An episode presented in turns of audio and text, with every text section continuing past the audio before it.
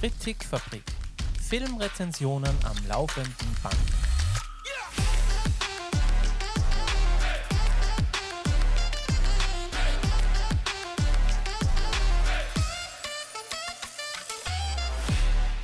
Und schon wieder ist eine Woche um. Grüß euch.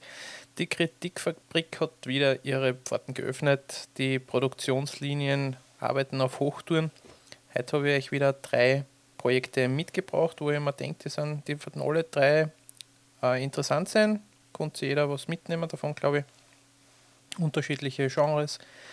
Und ja, genau. Würde ich gleich mal anfangen, weil ich bin mir sicher, ich werde sicher bei zwei Filmen ein bisschen länger reden. Und dann fangen wir mal gleich mal mit dem kürzesten an. Das ist eine Produktion aus dem Jahr 2021. Ähm, nennt sich Rotzbub, die Manfred Dykes Story.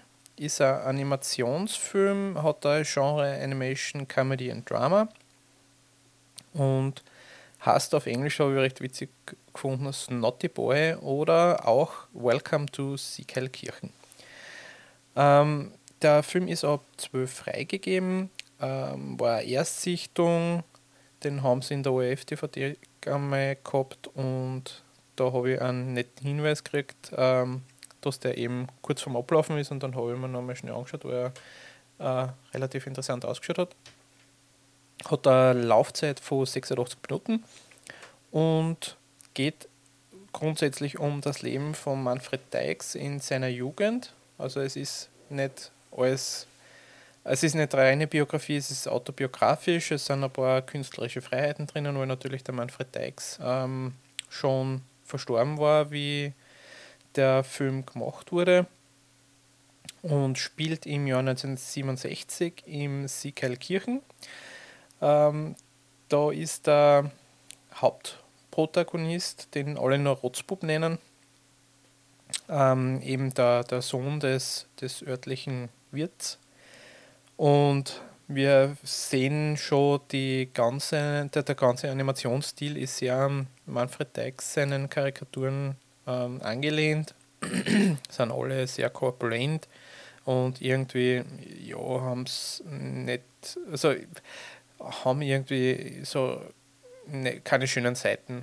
Es schaut schon, schon irgendwie schon ein bisschen grauslich immer aus und, und benehmen sie dann auch. Und, und genau wie, wie der Dykes, es geht viel um eben diese ewig gestrigen, die, die gern noch im, in der, in der Hitler, im Hitlerregime quasi leben würden. Es geht viel um Doppelmoral zum Beispiel und, und halt um die Schattenseiten der Gesellschaft oder die, diese äh, Wasserpredigen, Wein trinken. Genau, ah, zum Beispiel äh, so, so, so ein Beispiel ist also ein Gendarm, der eigentlich immer nur angesoffen ist und ähm, eigentlich nicht wirklich was dazu beiträgt, dass er für Recht und Ordnung sorgt in, in der Gemeinde. Und wie gesagt, der, der Rotzbub, das ist äh, der Sohn vom Dorfwirt ähm, und hat ein Talent zum Zeichnen.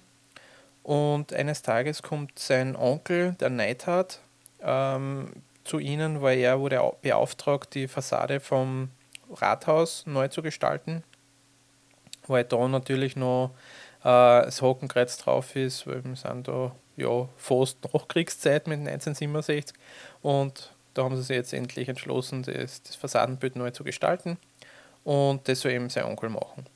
Und ähm, der Rotzbub, der hat kurz zuvor gesehen, dass beim Fleischhauer eine neue Mitarbeiterin angefangen hat, die halt recht trall ist, würde ich es jetzt einmal so bezeichnen. Und äh, ist irgendwie sehr fasziniert eben von dieser Tralligkeit und beginnt dann halt Akte von ihr aus, dem, aus seiner Fantasie zu zeichnen und die finden regen Anklang bei seinen Schulkollegen. Und ein anderer Schulkolleg von ihm, der wittert da eine Geschäftsidee und oder Geschäftsmodell und verkauft quasi Kopien von, von seinen Karikaturen an die anderen Schüler. Und so kommt ähm, die Karikatur dann quasi in Umlauf. Das wird auch nicht lange unbemerkt bleiben von den Erwachsenen. Und auch der äh, Onkel Neidhart, der verteidigt dann den Rotzbub, weil alle sagen, er ist äh, ein Perversling und, und es ist einfach furchtbar, was er da tut. Und der Neidhart, der sagt einfach, ja, er ist äh, sehr talentiert und er kann ihm dann beim Fassaden renovieren helfen, obwohl er eigentlich nur meint, ja, Farben anrühren und das war's. Genau. Ähm, und es geht halt wirklich äh, es ist ein ähm, Coming of Age, würde ich sagen, weil der, der Rotzbub entwickelt sich. Äh, es geht auch um Randgruppen, wie die damaligen Roma und Sinti behandelt worden sind. Und er verliebt sich dann nämlich in eine Zigeunertochter, wie es selber sagen in dem Film. Das darf man heutzutage eigentlich gar nicht mehr sagen, das Wort. Also in so einer Roma oder eine Sinti, das wird nicht, auf das wird nicht näher eingegangen, was für genauere Herkunft es ist. Aber er verliebt, verliebt sich da in eine Tochter und äh, von, von, von einer äh, Zigeunerin, ich sage es jetzt trotzdem. Und ähm, genau. Und hat halt trotzdem seine Probleme, irgendwie seinen Platz da in der Gesellschaft zu finden, weil er sich mit dem ganzen ewig Gestrigen nicht äh, abfinden kann, wie, wie das da gelebt wird. Er ist eigentlich ein progressiver und findet da seine Zuflucht dann in einem neu aufgemachten Café, das von einem ehemaligen Hippie eröffnet wird. Und der gibt ihm halt so quasi ein bisschen einen Halt, wo er sich ausreden kann und genau. Und ist gut gemacht, ist teilweise auch spannend und, und lustig. Also man, ich habe hab weniger erwartet, als ich dann schlussendlich bekommen habe. Und, aber da gehe ich jetzt eh schon zweit auf, die, auf meine Bewertung. Ähm, Regie hat der Santiago Lopez Jover, so heißt er, geführt. Der war im Animation Department von A Hologram for the King oder in Song of the Sea, in die Serie Talking Tom and Friends, da war er auch dabei. Und der Markus H. Rosenmüller, der hat zum Beispiel äh, Wer früher stirbt, ist länger tot gemacht, Der Bandelkramer und die ewige Liebe oder den Film Trautmann. ähm, es sind einige bekannte Stimmen dabei, unter anderem der Roland Thüringer, der spielt diesen Hippie, ähm, der das neue Café aufmacht, der Erwin Steinhauer spielt mit, äh, die Adele Neuhauser, der Gregor Seeberg, Wolfgang Böck, Armin Assinger, also sind durch, durchwegs bekannte Stimmen. Und das Drehbuch hat der Martin Ambrosch geschrieben, der zum Beispiel auch das Finstere Tal äh, das Drehbuch geschrieben hat. Die Musik kommt von Gerd Baumann, der hat auch bei Wer früher stirbt, ist länger tot die Musik gemacht und für Trautmann auch. Budget hat der, soweit ich ausgefunden habe, 6 Millionen ähm, Kost, äh, 6 Millionen Euro. Aber was er für Einspielergebnis gehabt hat, das habe ich nicht herausfinden können. Er war der erfolgreichste österreichische äh, ähm, Film und hat also publikumstärkster Kinofilm im Jahr 2022 und hat dafür einen in österreichischen Filmpreis erhalten. Aber wie viel das jetzt unterm Strich wirklich war, weiß ich nicht und habe ich auch nicht herausgefunden. Die Bewertungen sagen IMDb 6,6 von 10 Punkte. Metacritic äh, habe ich nicht gefunden. Letterboxd vergibt ein 2,9 von 5, was ich schon ein bisschen sehr streng gefunden habe. Rotten Tomatoes ist auch leider, äh, ist zwar ein Eindruck, aber dürften Zwängen Bewertungen gewesen sein, dass da irgendeine äh, Meta-Bewertung quasi erstellt worden ist. Und jetzt komme ich nochmal zu meinem Resümee grundsätzlich ist, sind, sind die Figuren wunderschön hässlich gemacht. Also wirklich so im, im, im Teix-Feeling. Es ist auch von, von den Themen her, wird's, ist es einfach teilweise ist, wie, wie vom Teix selber ein bisschen tief, es ist ein bisschen anstößig. Äh, er legt da, äh, er legt da die, den Finger aber auch die, direkt in die Wunde ein, wo es wirklich um diese Doppelmoral geht, um diese ewig gestrige Vergangenheit, wo, wo die Bevölkerung nicht davon loslassen kann, irgendwie. Einerseits sagen sie, ja, es ist furchtbar und andererseits aber merkt man schon, sie hätten es schon gern wieder so wie damals und ja, und, und halt alle Charakterschwächen, die man da herauszeichnen kann in der Gesellschaft. Und es wird schon sehr, sehr deutlich und sehr drastisch dargestellt. Und ja, er, er hat halt, man muss irgendwie schon ein bisschen was mit Dykes anfangen können. Also da kann ich schon sagen, das könnte ein bisschen Special Interest schon sein, auch wenn es ein Animationsfilm ist, weil der Humor einfach schon ein eigener ist. Aber ich muss sagen, er hat mir gut gefallen. War recht kurzweilig mit den 86 Minuten, gut gemacht. Also sehr schöne, sehr schöne Animationen. Die Musik passt, passt gut in die, in die Handlung rein. Und er ist, er ist, man merkt schon, mit sehr viel Liebe gemacht. Und deshalb würde ich dem Rotzbub 7,5 von 10 Punkten geben. Kann man, kann man sich gut anschauen. Ähm, damit gleich zum zweiten Projekt, weil das wird, glaube ich, ein bisschen länger. Ähm, habe ich wieder mal meine, meine Watchlist wie immer durchgeblättert und mich gefragt, was möchte ich an diesem Tag anschauen und bin dann bei einem Film aus dem Jahr 1978 hängen geblieben, der eigentlich eine ziemlich große Lücke in meinem Filmrepertoire ist, den ich vom Namen her zwar immer gehört habe, aber noch nie gesehen habe. Und habe ich mir diesmal gedacht, na, schaue ich mir diesmal an. Und der nennt sich The Invasion of the Body Snatchers. Und auf Deutsch heißt er Die Körperfresser kommen, ist eine Erstsichtung mit dem Genre Horror Science Fiction und eine Freigabe von FSK 16 und einer Laufzeit von 115 Minuten. Und geht grundsätzlich einmal darum, also wir fangen damit an, dass wir so kleine Mikroben sehen, die äh, irgendwo auf einem Planeten scheinbar leben und sie dann auf den Weg machen, weil der Planet schon ziemlich ausgelutscht ausschaut. Und die Mikroben schwirren da halt so durchs All und wir sehen dann, sie nehmen Kurs auf die Erde.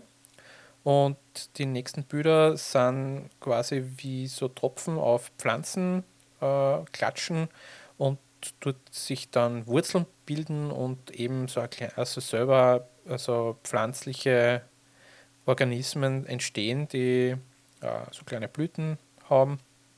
Und eine dieser Blüten wird von einer Dame ähm, aufgegriffen oder abgepflückt. Das ist die Elizabeth Driscoll. Und die nimmt die mit heim. Dann machen wir einen Schnitt. Ähm, und dann sehen wir einen, äh, einen Mann, der gespielt wird von Donald Sutherland, der Matthew Bennell heißt in dem Film.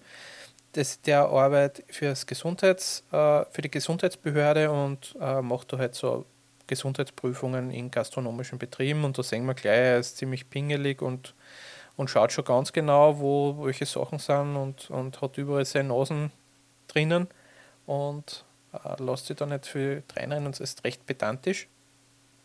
Und das ist quasi der, der Chef von der Elizabeth Driscoll.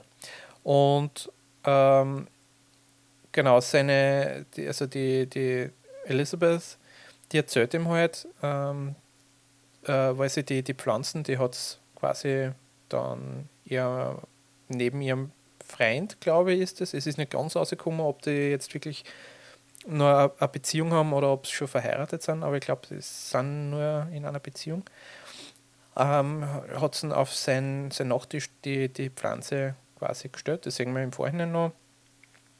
Und am nächsten Tag steht äh, ihr Freund dann halt einfach auf und ohne ein Wort zieht sie an und geht in die Arbeit. Der ist selber, glaube ich, Zahnarzt. Das habe ich mir jetzt nicht gemerkt. Aber ich glaube, er ist Zahnarzt, genau. Und wie gesagt, das finde ich einfach komisch, weil er am, am Vortag war noch relativ gesprächig und äh, halt vom Typ her ganz anders und, und wie austauscht dann am nächsten Tag. Und das erzählt sie ihrem Vorgesetzten in Matthew Bennell eben, die sie scheinen eine relativ gute Beziehung zueinander zu haben und man, ich finde vom Spiel her, vom Donald Sutherland merkt man schon, dass der Matthew Bennell ihr re recht angetan ist. Also er hat, dürfte da schon amoröse Gefühle ihr gegenüber auch haben, aber er ist so professionell, dass er das erstens beruflich nicht aussehen lässt und zweitens aber auch privat äh, ihrer Beziehung da nicht im, im Weg steht. Ähm, genau, und der weiß zum Beginn nicht ganz genau, was er mit dieser Information anfangen will. Er glaubt da eher, ist ein bisschen eine Hysterie von ihrer Seite und überredet sie dann, dass zu so einer Abendveranstaltung geben von seinem Freund, dem äh, dem Psychologen Dr. David Kibner, der wird vom Leonard Nimoy gespielt. Und der, das soll ja mal mit ihr ein Gespräch führen und, und schauen, ob das, ob das äh, irgendeine Grundlage hat, ihren Verdacht. Ähm, dann trennen sie sich die zwei und er geht zu seiner Wäscherei, wo er eben seine Wäsche äh, abgibt, um, um, um sie reinigen zu lassen. Und dort sagt ihm der, der Wäschereibesitzer, seine Frau ist komplett anders. Das ist nicht seine Frau, weil sie, sie ist komplett anders. Und er sagt halt immer, es ist nicht seine Frau. Und dann denkt er sich auch noch nicht, nicht viel weiter und holt dann die Elizabeth Driscoll ab, damit sie dann zum, äh, zur Abendveranstaltung eben fahren und auf dem Weg dorthin rennt ihnen ähm, ein Mann ins Auto rein und der sagt, sie sind da, sie sind da, sie werden uns alle holen, so in die Richtung. Den genauen Wortlaut weiß ich leider nicht mehr. Aber eben, sie sind, sie sind gekommen, so in die, so äh, verschwörerisch schreit er das und, und er lässt sich dann aber nicht aufhalten oder nicht äh, äh, irgendwie beruhigen und rennt dann weiter um die Straßenecke und dann hört man noch mehr ein Quietschen und äh, der Matthew Bennell, der fährt dann mit dem Auto quasi ihm nach, weil er in dieselbe Richtung muss und da sieht man dann, der ist vom Auto zusammengeführt geführt worden, hat einen Unfall gehabt und dürfte dort auch dann verstorben sein. Er sagt dann noch zur Elisabeth, ja, sie, er will jetzt nicht stehen bleiben, weil sie wollen ja zum Abendtermin, aber er wird dort auf dem Termin dann gleich die Polizei anrufen und sich als Zeuge melden, ähm, damit es halt geklärt werden kann, wie das vor sich gegangen ist. Und dann ruft er auf der Abendveranstaltung wirklich an dort bei der Polizei und die wissen eigentlich von gar nichts, dass da überhaupt der Unfall passiert ist und er ist dann eigentlich ähm, unverrichteter Dinge, wird er dann quasi wieder äh, abgewimmelt. Und die Elisabeth redet derweil mit ihrem äh, mit dem Psychologen, mit dem äh, Dr. David Kimner, und der ähm, sagt dann immer, ja, es ist, das kann nur eine Phase sein, dass sie irgendwie so, so eine kleine Hysterie entwickelt und so, also sie soll sich dann nicht für zu eine interpretieren und das wird sich schon richten, so in die Richtung. Genau, und auf dieser Abendveranstaltung ist auch ein Freund, ein anderer Freund von Matthew Bennell, nämlich der Jack Belichick, der vom Jeff Goldblum gespielt wird. Und der ist äh, Schriftsteller und seine Frau ist Inhaberin von so einer äh, Schlamm, äh, wie sagt man da, so, so, so ein Spa für, für Schlammbäder. Und wir sehen dann äh, nach der Veranstaltung quasi, äh, folgen wir im Jack Belichick und der nimmt dann noch ein Dampfbad und man sieht halt noch Gäste, die, die ein Schlammbad nehmen. Und im Verlauf dieses Abends auf einmal äh, schläft er dann auf so einer Massagebank ein und seine Frau will ihn wecken und sieht dann auf einer anderen Bank auf einmal so einen eingewobenen Körper, der in Jack Belichick sehr ähnelt, also er schaut aus wie eine Kopie. Und da fangen dann einfach die Dinge an, drastisch sich zu, also der, die Schlagzahl der komischen Ereignisse beginnt dann sich äh, drastisch zu erhöhen. Und wir merken schon, irgendwas stimmt da nicht und ähm, diese Hysterie, diese vermeintliche, ist vielleicht doch nicht ähm, so, so, so wie es der, ähm, der David Kibner eben vermutet hat. Und es wird dann ziemlich schnell klar, es scheinbar gibt es irgendeine Macht, die äh, die Körper kopiert von den Personen und sie quasi austauscht, den, den Menschen beseitigt und dann seinen Platz in der Gesellschaft einnimmt. Und ja, es, ist, es wird dann schon eine ziemlich große Verschwörungstheorie dann. Aber wie es dann weitergeht, das würde ich dann den Zusehern überlassen. Also ich möchte da nicht vor, vorweggreifen und dann nichts spoilern, weil es ist wirklich äh, sehr spannend gemacht. Die Regie hat der Philipp Kaufmann übergehabt. Der hat zum Beispiel Der Stoff, aus dem die Helden sind, gedreht, Die unerträgliche Leichtigkeit des Seins, The Wanderers oder hat auch als Drehbuch für Jäger des verlorenen Schatzes zum Beispiel auch geschrieben. Und die Kamera hat der Michael Chapman geführt, der hat schon paar sehr gute Filme gemacht, wie ein, also wie ein Wie ein wilder Stier mit dem Marlon Brando, Auf der Flucht mit Harrison Ford, Taxi Driver mit Robert De Niro, Die Brücke nach Therapisia hat er zum Beispiel auch gemacht. Das ist jetzt nur kurz eine, Set, äh, eine Seitenerwähnung. Das ist auch so ein, ein, Film, wo ich mir eigentlich eine Fantasy, mehr Fantasy erwartet habe und der hat mich komplett in, auf dem falschen Fuß erwischt und das war wie ein Schlag in die Magengrube. Ist ein, ein ziemlich übles Kinderdrama eigentlich und der hat mich, äh, wie gesagt, der hat mich komplett überrascht und der, also im positiven Sinne aber auch. Also er ist sehr dramatisch, aber sehr, sehr gut gemacht. Der hat mir sehr gut gefallen und wer äh, ein gutes Kinderdrama quasi sehen will, der, dem, den würde ich den Film gern näher legen.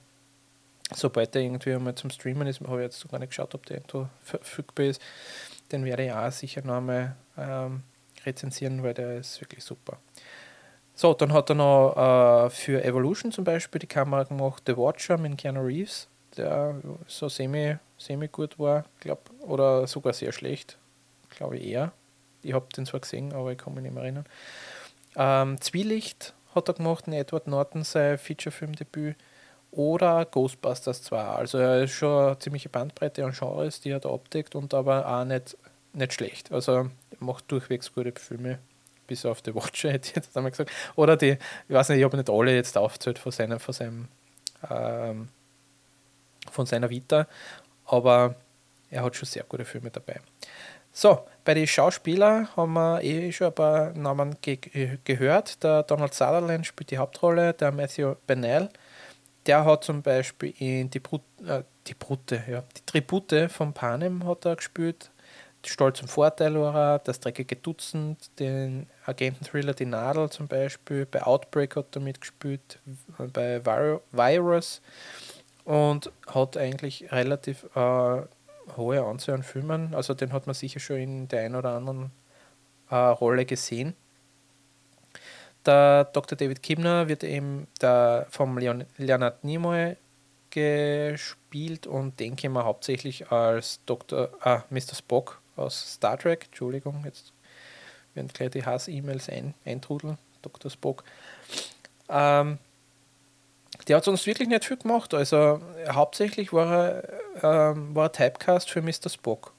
Und andere Projekte, also das war sein, sein von dem ich jetzt gewusst habe, sein, sein berühmtestes quasi, wo er nicht der Mr. Spock war.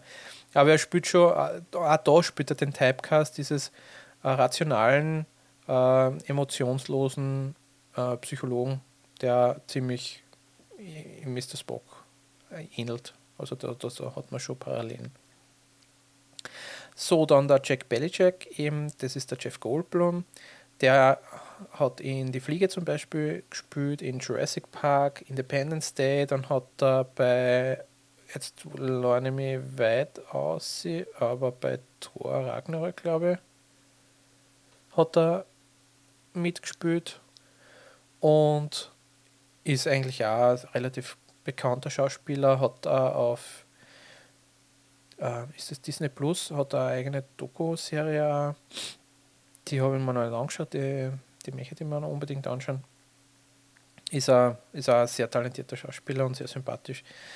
Die Elizabeth Driscoll wird von der Brooke Adams gespielt und die kennen wir noch aus The Dead Zone, das Attentat. Die anderen Projekte, die sie gehabt hat, das hat man nicht wirklich was gesagt. Und zu guter Letzt die, die Frau von Jack Belichick, die Nancy Belichick, wird von der Veronica Cartwright gespielt, die in Alien zum Beispiel ähm, mitgespielt hat. Das war die zweite Dame neben der Sigourney Weaver. Dann die Hexen von Eastwick hat es mitgespielt. Da hat es so eine, eine, Ehefrau gespielt. Also war nicht in, in, war, war keine von den Hexen, sondern äh, irgendeine Nebenrolle. Und in Kinsey hat es zum Beispiel auch mit Liam Neeson mitgespielt. Das Drehbuch hat unter anderem äh, basiert auf, einer, auf einem Buch von Jack Finney. Und äh, W.D. Richter, der hat das Drehbuch dann äh, darauf basierend geschrieben. Der hat zum Beispiel Buckaroo Banzai ähm, den Film äh, gemacht. Der, da kommt jetzt da demnächst die Rezension oder ist schon gekommen, weil ähm, muss ich wieder anders denken. Die, die, die haben wir schon gehabt, die Rezension. Big Trouble in Little China hat auch zum Beispiel das Drehbuch geschrieben. So, dann haben wir Musik. Hat der Danny Sedlin geschrieben und das ist ein einziger Composer-Credit. Also der hat dann noch nie, nie mehr was anderes gemacht. Und von den Finanzen her hat der Film ein Budget von 3,5 Millionen Dollar gehabt und weltweit 25 Millionen im US-amerikanischen Markt gemacht. Mehr andere Zahlen habe ich nicht gefunden, was der weltweit eingespielt hat, aber kann man schon als Erfolg werten. Was interessant war, ist, dass der Robert Duval da ein Cameo gemacht hat. Den sieht man quasi als äh, so Foreshadowing von den, von den nächsten Ereignissen als Priester, der auf einem Kinderspielplatz auf einer Schaukel schaukelt. Und wenn man das nicht weiß und nicht ganz genau hinschaut, dann merkt man das überhaupt nicht. Also, das ist eine ganz kurze Szene nur. Dann gibt es eine Szene, wo sie, äh, also der Dr. Benel und die Elizabeth Driscoll ähm, quasi vor äh, Flüchten, ich sage einfach jetzt, ich glaube, das ist das Beste, wenn ich so sage, äh, flüchten und, und nehmen ein Taxi. Und der Taxifahrer ähm, ist auch ein Cameo, das ist der Regisseur des Vorgängers, also des Originalfilms, Die Körperfresser. Der Don Siegel hat der Kasen. Und ähm, der war quasi der Fahrer des, des Taxis und der ist, der war Brillenträger und hat aber keine Brille aufgehabt und ist aber mit dem Taxi in der Nacht gefahren und die Schauspieler haben sich da so sehr gefürchtet und also in der Szene fürchten sie sich auch und äh, das ist quasi nicht gespielt, sondern das war echt, die waren komplett nervös, dass der da irgendeinen Unfall baut, wo er eben so schlecht gesehen hat. Und genau, jetzt bin ich noch bei einem anderen Punkt, das ist quasi eine, eine Neuverfilmung, wie ich vorher schon gesagt habe, es hat einen Vorgänger gegeben, der nicht so äh, nicht so erfolgreich war und ähm, die Körperfresser kommen, gilt als eine der, äh, von Neuverfilmungen her als eine der besten. Also von allen Filmen, die neu verfilmt worden sind, gilt die Körperfresser kommen als einer der besten Beispiele, äh, wo die Neuverfilmung besser ist als das Original. So. Genau. Ähm, es gibt dann äh, zum Beispiel, also diese diese Pflanzen, die entwickeln äh, so Kapseln und da wachsen dann quasi diese, diese Klone oder diese Kopien der Menschen heran. Und die, die sind so ganz große, ganz große Knospen und die werden äh, Pots, Pots genannt. Ähm, die werden zwar im Film nicht so genannt, aber in der Fanszene quasi heißen die Pots. Und die sieht man dann immer, äh, wenn sie so wachsen und dann hört man im Hintergrund so den Herzschlag. Und die Herzschläge hat der damalige Sound-Editor äh, von den Ultrascheiß einer schwangeren Frau genommen, was ich ganz witzig gefunden habe. Und diese, ähm, diese menschlichen Pods, also wenn die quasi ähm, übernommen oder ja, wenn die Identität der, der Kopien quasi äh, übernommen worden ist, na, die Identität der originalen Menschen quasi übernommen worden ist von denen, also von diesen äh, Außerirdischen, dann haben die quasi so einen eigenen Schrei gehabt und das haben die, der, der Sound-Editor hat da eben so Schweineschreie dahergenommen und die ein bisschen entfremdet oder verfremdet und genau, das hört man dann auch. Genau, der Kevin McCarthy, das ist der, der Mann, von dem ich schon vorher erzählt habe, der ins Auto rennt und, und sie kommen schreit. Und das war der, ursprünglich der, der Maincast, also der Hauptdarsteller vom Vorgängerfilm auch.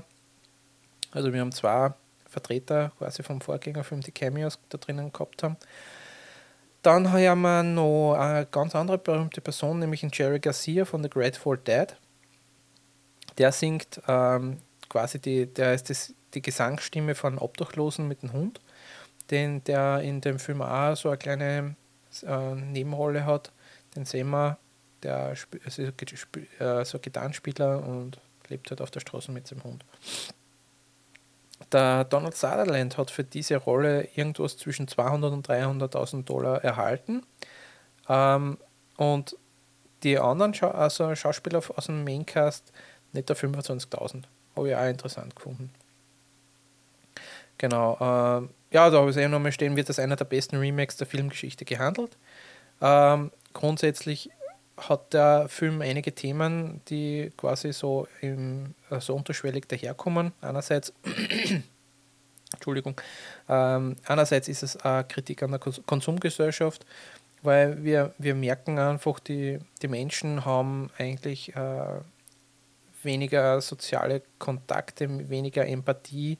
Auch diese Szene, wo eben der Mann ins Auto rennt, der Donald Sutherland ist eher erschrocken und kurbelt die, die Fenster hoch und ignoriert ihn dann quasi. Und auch wenn es dann bei dem Unfall, wo der eben dann gestorben ist, vorbeifahren, sind es dann auch eher nicht wirklich erschüttert. Also es lässt sich immer eher kalt und gibt es einige Beispiele in, in, dem Film, wo man eben diese Konsumkritik äh, feststellen kann. Und, der andere Teil ist einfach dieser, ähm, dieser Wechsel, also diese, dieser Austausch von den Menschen, den kann man als, als, als Metapher sehen, ähm, als, als Metapher der, des Generationensprungs, weil wir er, ähm, erfahren in der Geschichte einfach der Donald Sutherland und die Elizabeth Driscoll dürften eher so äh, ehemalige, aus der ehemaligen Hippie-Bewegung kommen sein, die einfach dann den Sprung in die unter Anführungszeichen normale Welt, in die normale Gesellschaft geschafft haben, sich angepasst haben an das System. Und, und ähm, genau ähm, dadurch eben sich verändern.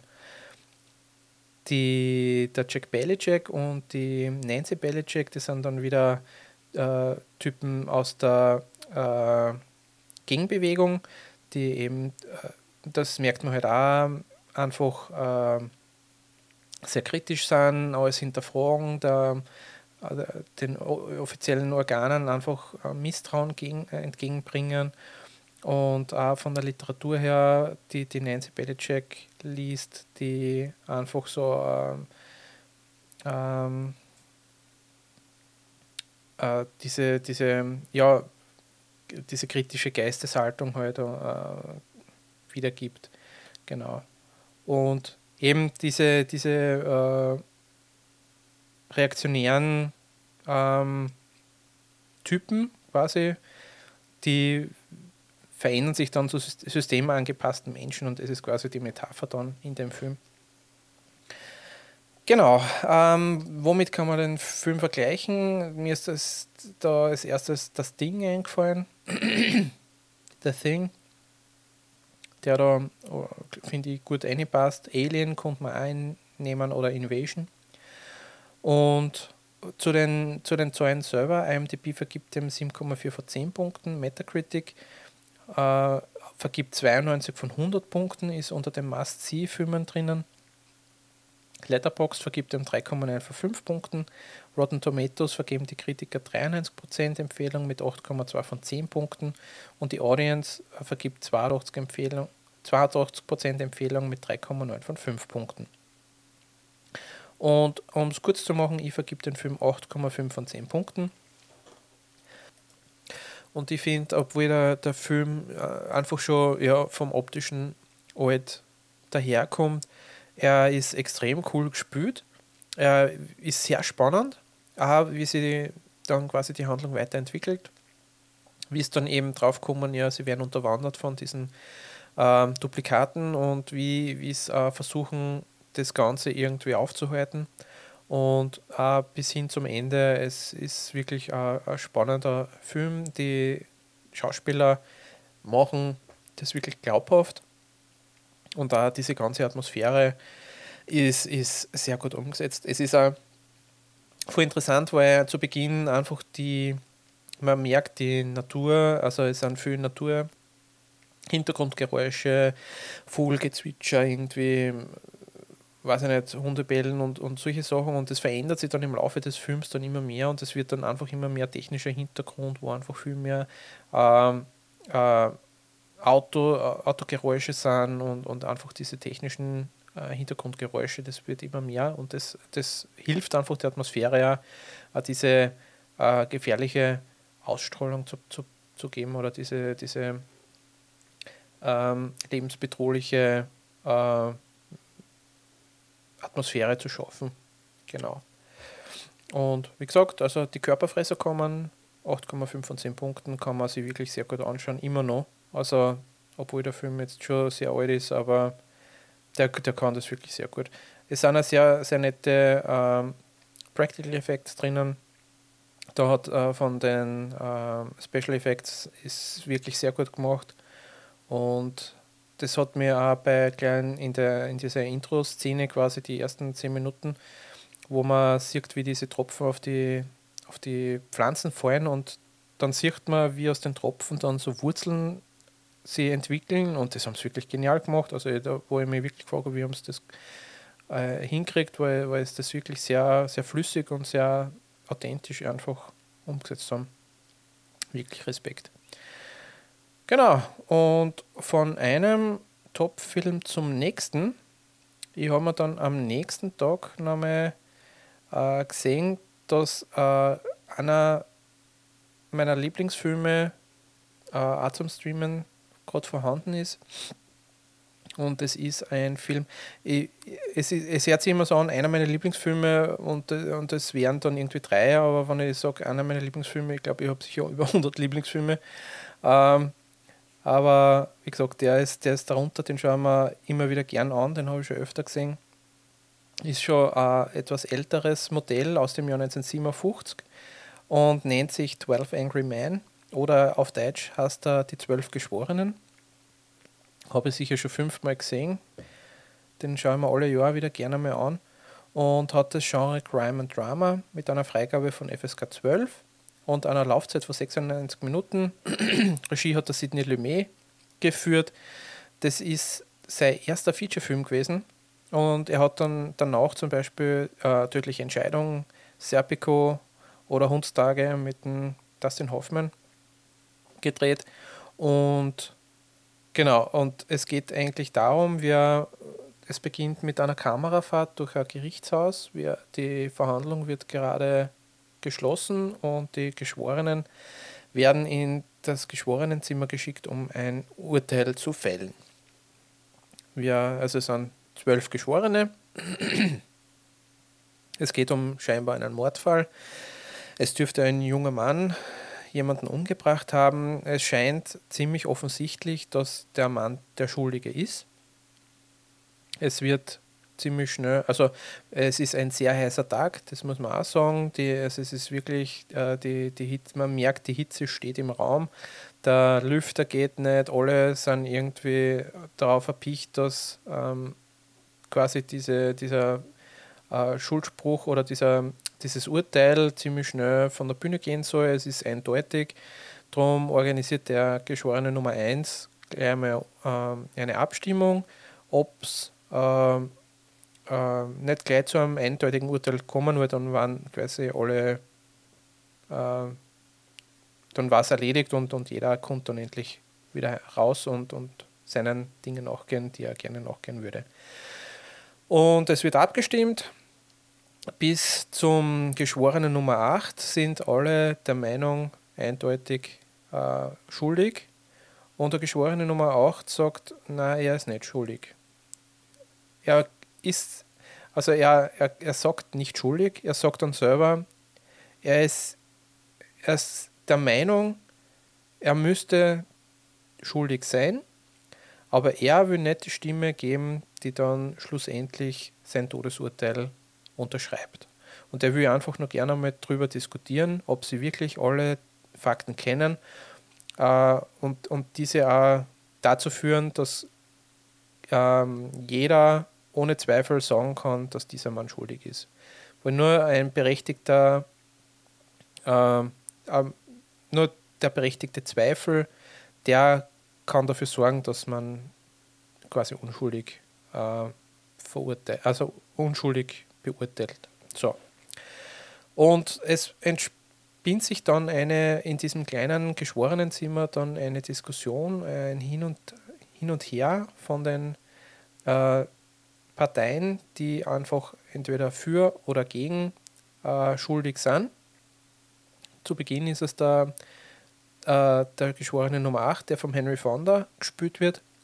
Und es versuchen dann halt alle auf ihn einzureden und ihn zu überzeugen, dass äh, dieser Mann schuldig ist und es an Beispielen halt das äh, belegen wollen. Und äh, natürlich argumentiert der Geschworene Nummer 8, obwohl er quasi selber auch nicht wirklich sicher sein kann, ob er jetzt schuldig ist oder nicht. Also er tendiert trotzdem, und das sagt er öfter, er tendiert trotzdem dazu, äh, ihn eher für schuldig zu halten, aber er will quasi äh, alles noch einmal besprechen, weil äh, das nicht leicht, äh, es geht um ein Menschenleben und das soll nicht leichtfertig äh, ein, ein Mensch zum Tode verurteilt werden. Was bei manchen einfach so rüberkommt, dass die einfach wirklich nur ähm, sagen, er schuldig, damit sie möglichst schnell aus dem geschworenen Zimmer kommen. Und wie gesagt, also es sind da die, die unterschiedlichsten Charaktertypen dabei.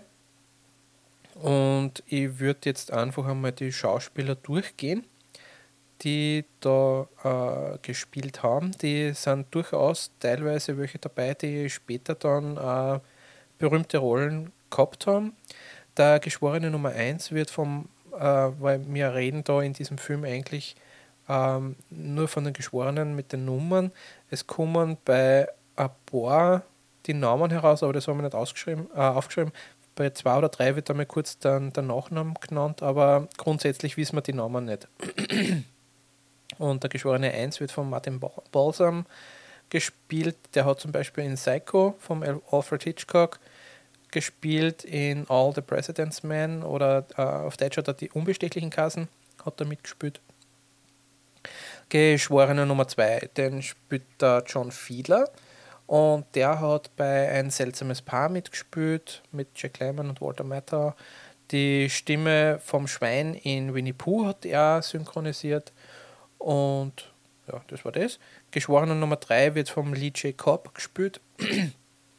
Den haben wir beim Halloween-Special gehabt. Das war der äh, Polizist, im, der Exorzist. Der spielt da quasi einen der vehementesten Befürworter der Todesstrafe und eben äh, des, des Schuldigurteils. Die, äh, der Geschworene Nummer 4 wird vom E.G. Marshall gespielt. Der hat bei Tora Tora Tora zum Beispiel mitgespielt. Bei Schöne Bescherung hat er mitgespielt. Und bei Superman Nummer 2 mit dem, äh, also einer der, der, nicht mit Henry Cavill, sondern die, die Ur- Superman-Filme mit Christopher Reeves. Der Geschworene Nummer 5 wird vom Jack Lukeman gespielt. Das ist der, wer das kennt von der Serie Der Quincy. Äh, da hat er in Dr. Quincy gespielt. Der Geschworene Nummer 6 hat der Edward Binns gespielt. Der hat in Patton zum Beispiel eine Rolle gehabt, in The Verdict oder in Der unsichtbare Dritte. Der Geschworene Nummer 7 wird vom Jack Warden gespielt. Der hat zum Beispiel in Und Gerechtigkeit für alle mitgespielt. Oder in Während du schliefst. In äh, Willkommen Mr. Chance mit Peter Sellers. Und der Geschworene Nummer 8, wie gesagt, das ist der Henry Fonda. Den kennen wir zum Beispiel aus Spiel mit das Lied vom Tod. In Früchte des Zorns hat er mitgespielt. Oder Ritt zum Oxbow der falsche Mann hat er gespielt oder auch mit Terence Hill zum Beispiel, mein Name ist Nobody. Dann hat er Geschworene 9, den hat der Joseph Sweeney gespielt, den habe, da habe ich jetzt nicht so wirklich Sachen kennt, was er gemacht hat, auch später nicht. Geschworene Nummer 10, der Ed Begley, der hat bei Henk den Höher mitgespielt zum Beispiel. Geschworener Nummer 11, der George Boskowitz, da habe ich auch nicht so wirklich die Projekte kennt, die er dann so gespielt hat. Und der Geschworene 12, war der Robert Webber. Der hat in Das dreckige Dutzend mitgewirkt, in Midway oder in Der Schütze Benjamin. Entschuldigung. Ähm, wie gesagt, ich habe jetzt einfach alle, alle Schauspieler auf, ähm, aufgelistet, ähm, weil die einfach jeder für sich äh, wichtig sind in dem Film und es sind nur die zwölf. Es ist nur ein Gerichtsdiener dann, der ihnen hin und wieder ein paar Beweis äh, Stücke reinbringt, aber der ist eigentlich irrelevant. Ähm, die Kamera hat der Boris Kaufmann geführt, der hat eben für die Faust im Nacken auch die Kamera gehabt. Und genau, ähm, jetzt bin ich irgendwie mitten in der Handlung hängen geblieben. Also es, es entbrennt dann sich quasi äh, dieses Für und Wider, ob schuldig oder nicht schuldig. Und schlussendlich ist es nicht klar, ob es jetzt, äh, was für ein, zu, zu welchem Schuldspruch es oder zu welchem Urteil es kommt. Wir wissen nur, die Zeit ähm, vergeht. Äh, die Leute werden immer äh, ungeduldiger und in dieser Situation einfach auch aggressiver. Deswegen auch der Name 12 Angry Men auf Englisch. Und ja, und es, es das Ziel ist dann quasi gemeinsam ein Urteil zu finden oder aber auch eventuell nicht. Das heißt, äh, die, die Geschworenen würden dann entlassen werden und es würden neue, neue Geschworene äh, ernannt werden und dann müssen uns quasi nochmal den, den, den Fall aufarbeiten. Ähm, wie gesagt, also bis zum Schluss ist es eigentlich nicht so wirklich klar, ob das jetzt äh, ein Ein, äh, wie sagt man, jetzt bin ich gerade wieder äh, dumm wie Brot, ähm, ein eindeutiges Urteil quasi gefällt wird. Ähm, das Drehbuch hat der Reginald Rose geschrieben, der hat zu dem Original Fernsehspiel, also das war ursprünglich ein Fernsehspiel, ähm, hat der dann äh, das Screenplay zu dem Film geschrieben. Und die Musik ist von Kenyon Hopkins, der zum Beispiel Hai der Großstadt äh, die, die Musik geschrieben hat. Äh, Budget hat der relativ gering gehabt mit 340.000 Dollar damals und ähm, weltweiten Boxoffice von ca. 2 Millionen Dollar. War zu der Zeit äh, ein Flop. So viel muss man sagen, ist aber mit drei Oscar-Nominierungen rausgegangen. Ähm, einerseits als bester Film, beste Regie und bestes adaptiertes Drehbuch und hat in allen drei gegen denselben Film verloren, nämlich Die Brücken vom Quai, der in diesem Jahr einfach, glaube ich, so ziemlich gefühlt alle Oscars abgeräumt hat, wo er nominiert war. Ähm, Sidney Lumet, wie gesagt, äh, war sein erster Featurefilm. Er hat ähm, damals diese Schauspieler für die, für die Textproben hat er sie schon in diesen äh, geschworenen Raum untergebracht und hat sie für mehrere Stunden am Tag immer ununterbrochen den Text üben lassen, ohne dabei aufzunehmen, einfach nur damit diese Situation in diesem beengten Raum und heiß, äh, dass das einfach in Fleisch äh, und Blut übergeht und sie einfach diese, diese Situation dann später im Spiel besser und authentischer wieder dargeben können. Der Film, wie gesagt, war ein Flop, äh, finanziell gesehen, und der Henry Fonda hat da in diesem, für diesen Film nie, nie Geld erhalten. Er war selber Produzent von diesem Film, hat also äh, Geld verloren. Die Dreharbeiten haben 21 Tage gedauert. Ursprünglich waren es auf einen Monat, äh, hätten es einen Monat Zeit gehabt, aber das Casting hat sie in die Länge gezogen, weil es für gewisse Rollen äh, einfach nicht äh, den passenden Schauspieler äh, gefunden haben und deswegen hat das Casting über zwei Wochen dauert oder zwei Wochen dauert und dann haben sie eben nur mehr 21 Tage über gehabt, um die Dreharbeiten zu beenden. Äh, der Film ist, auch, was ich gelesen habe, gerne in, ähm, in Kursen äh, für Gruppendynamiken äh, als, als, als gutes Beispiel, wie Gruppendynamiken äh, funktionieren, wird er gezeigt, wo es da einfach wirklich diese, diese unterschiedlichen Phasen der Gruppendynamik hast, von Forming, Norming, Storming und Performing. Und genau, ist, ist deshalb auch einfach ein gern, gern gezeigtes Beispiel.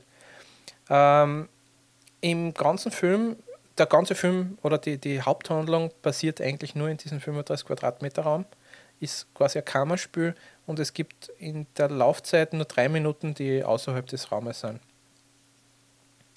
Der ähm, der, die Kameraperspektive ändert sich in dem Film. Also zu Beginn, wenn es quasi in den, den geschworenen Raum kommen und sie dann um Platz nehmen, da ist die Kamera ein bisschen über der Augenpartie und wird dann mit Weitwinkelobjektiven gefilmt, um einfach diese Distanz zwischen den verschiedenen Geschworenen darzustellen. Und ähm, wird dann aber später auf Augenhöhe geführt und schlussendlich dann unter der Augenpartie und mit starken Nahaufnahmen quasi aufgenommen, um, um dadurch einfach diese, diese Enge und diese, diesen, diese Hitze und diesen Druck, den man da innerhalb dieses Raumes dann quasi schon spürt, äh, um, dies, um das besser zu simulieren. Ähm, äh, es hat zum, wegen des niedrigen Budgets, weil das habe ich ganz witzig gefunden, haben sie äh, die Beleuchtungseinstellungen, also sie haben quasi eine Beleuchtungseinstellung gehabt, also eingestellt, und dann haben sie zu dieser Beleuchtungseinstellungen alle Szenen gedreht, die die Beleuchtungseinstellung brauchen. Und dann haben sie die nächste Beleuchtung quasi genommen und dort wieder. Und das hat dann quasi dazu geführt, dass gewisse Dialoge äh, äh, mit Abstand von mehreren Tagen einfach gedreht worden sind, ohne dass die irgendwie konkret einen Zusammenhang gehabt haben. Weil das eben abhängig von der Beleuchtung war und, und das einfach so ein Budgettreiber war, dass sie eben gesagt haben, wir, wir bündeln das und, und äh, damit wir das nicht immer neu aufbauen müssen. Und genau, und gewisse Dialoge, die haben sie dann einfach über Wochen gezogen, weil eben die unterschiedlichen Einstellungen dann dazu äh, das dann einfach so verursacht haben. Was ich auch sehr gut gefunden habe, ist, dass in dem gesamten Film wird nie auf irgendwie äh, die ethnische Herkunft vom, vom äh, Angeklagten eingegangen. Wir wissen, er hat irgendeinen Background, aber was genau, das, das wird nie erläutert und, und äh, deswegen kann man das äh, immer sagen, der funktioniert heute auch noch, weil, weil das einfach immer austauschbar ist. Das ist so eine Variable, die, die dann immer funktioniert. Ähm, der Henry Fonda, der ist eben von United Artists damals gefragt worden, ob er diesen, äh, diesen Film produzieren würde. Hat dann auch zugesagt und das war aber auch seine einzige Produktion, die er dann äh, durchgeführt hat, weil aus seiner Sicht war der Aufwand enorm. Er hat für extrem hohen Frust gesorgt und dann quasi auch noch zu einem Flop. Das hat ihm gereicht und hat dann nie wieder was produziert. Er hat als Produzent dann in Sydney Lumet ans, an Bord geholt, weil er schon gewusst hat, dass er für, also wie gesagt, Sydney Lumet, das war sein erster Featurefilm, er hat davor nur TV-Produktionen gehabt und bei diesen TV-Produktionen war er immer im Budget und innerhalb vom Zeitplan. Und das war äh, einer der Hauptgründe, warum er sich dann für Sydney Lumet entschieden hat. Was extrem schlecht auch von United Artists gemacht worden ist, war die Veröffentlichung des Films. Sie haben viel zu große Kinosäle ähm, gebucht für den Film, obwohl das äh, schon eine Independent-Produktion eigentlich war und, und eigentlich klar war, dass die den, den Kinosaal nie füllen werden und dadurch war eigentlich dieser finanzielle Flop schon vorprogrammiert und auch wie der Film dann äh, schon seine Awards gekriegt hat. Also er hat einige äh, Auszeichnungen von, von Filmen, Filmfestspielen und so erhalten zu der Zeit. Und nicht einmal dann haben sie äh, quasi das als, ähm, als Zugpferd verwendet und den Film noch einmal ins Kino gebracht. Und ja, ist eigentlich eine vollkommen missglückte Veröffentlichungsstrategie von United Artists damals gewesen. Und was man auch noch sagen muss, ist, dass dieser Film 2007 ins Nationale Filmregister aufgenommen worden ist als kulturelles Gut. Und genau, ist eine, eine der größten Auszeichnungen eigentlich als Film, die man, die man haben oder die man bekommen kann.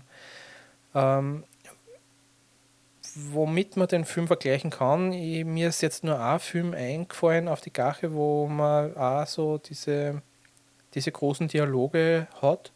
Und das war wer den Wind sieht, mit Spencer Tracer, äh, Spencer Tracy, so. Der mir auch sehr gut gefallen hat, der, den haben wir einmal in der Oberstufe in Religion einmal, glaube ich, angeschaut. Und der hat mir auch äh, sehr beeindruckt. Den habe ich leider nie mehr danach gesehen, den möchte ich mir unbedingt noch mal anschauen. Aber der, der hat mir damals auch sehr taugt. Die Bewertungen sind durchaus positiv, muss man sagen. IMDb vergibt 9 von 10 Punkten. Dann Metacritic 97 von 100 Punkten, ist auch unter den Must-See-Filmen. Letterboxd 4,6 von 5 Punkten. Und Rotten Tomatoes vergeben die Kritiker eine hundertprozentige Empfehlung mit 9,1 von 10 Punkten. Und die Audience vergibt 97% Empfehlung mit 4,6 von 5 Punkten. Also das ist schon mehr als sehr gut. Und ich finde auch, obwohl der Film äh, extrem dialoglastig ist, die Schauspieler geben da, also man merkt, die, die geben alles und die Charaktere sind so gut und authentisch gespielt von einer. Also auch diese teilweise cholerischen Ausbrüche, diese, äh, wann, wann, wann einer irgendwie, wo, wo man merkt, also irgendwo die, die Maske, die es aufhaben, um eben diese gesellschaftliche Akzeptanz äh, zu erhalten und wann die aufbricht und dann aus einer das ausbricht, also rausschwillt quasi, was ihnen wirklich vorgeht, das ist, das haben's, das ist so genial gemacht und äh, also diese Dialoge und, und äh, wo man wirklich wieder irgendeinen Wortwechsel hat und äh, dann der eine dem anderen wieder was widerlegen kann und, und immer diese Frage im Raum steht, ja, war es jetzt oder war es wirklich nicht? Und, und kann man das noch irgendwie ergründen und das ist äh, wirklich beeindruckend und ich konnte dem Film nichts anderes geben als wie 10 von 10 Punkten. Also wie gesagt, die, die 12 Geschworenen, den, ich finde, den muss man gesehen haben. Weil der einfach so genial gedreht ist und gespielt ist, dass man, dass man den einmal gesehen haben muss. Ist in Schwarz-Weiß, das habe ich vorher nicht gesagt. Das muss ich, müsste ich mir auch noch irgendwie in die Listen eintragen. Ähm, ist ein Schwarz-Weiß-Film, aber wie gesagt, äh, wunderschön fotografiert, also in, diesem, in dieser Enge des Raumes. Das, man merkt wirklich, wie die Hitze da steht, wie die Aggressionen innerhalb dieses Raumes sich steigern und, und das ist einfach genial. Also bitte, wenn ihr die Möglichkeit habt, schaut es euch an. Ihr werdet nicht enttäuscht werden. Also, wenn wem dem, der Film nicht gefällt, dann mir so, also das darf mich wirklich interessieren, dann, dann, würde ich bitten um Nachricht, weil äh, mir, mir wird da jetzt nichts einfallen, was an diesem Film schlecht ist. Jo. Und damit hätten wir, wer mitzählt hat, alle drei Projekte für heute bedanke mich wieder für eure Aufmerksamkeit. Danke, dass ihr mir so treu seid. Danke ähm, auch für euer Liken, fürs Abonnieren und fürs Weitersagen. Ähm, Würde mich freuen, wenn wir uns nächste Woche wieder hören. Und was wir sonst noch heute so machen, ich glaube, ihr wisst es. Genau dasselbe wie jeden Abend, Pinky. Wir versuchen die Weltherrschaft an uns zu reißen. In diesem Sinne, für euch. Kritikfabrik